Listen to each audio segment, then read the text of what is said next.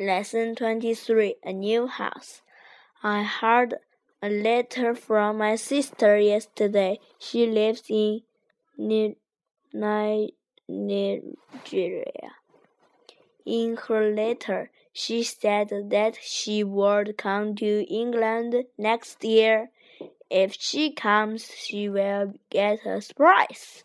We are now living in a beautiful now beautiful new house in the country.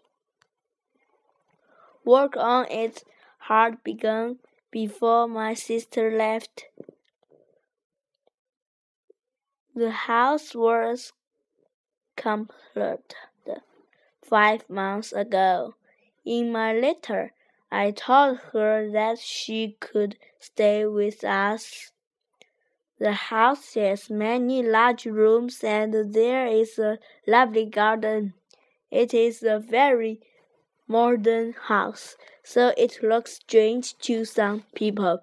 It must be the only modern house in the district.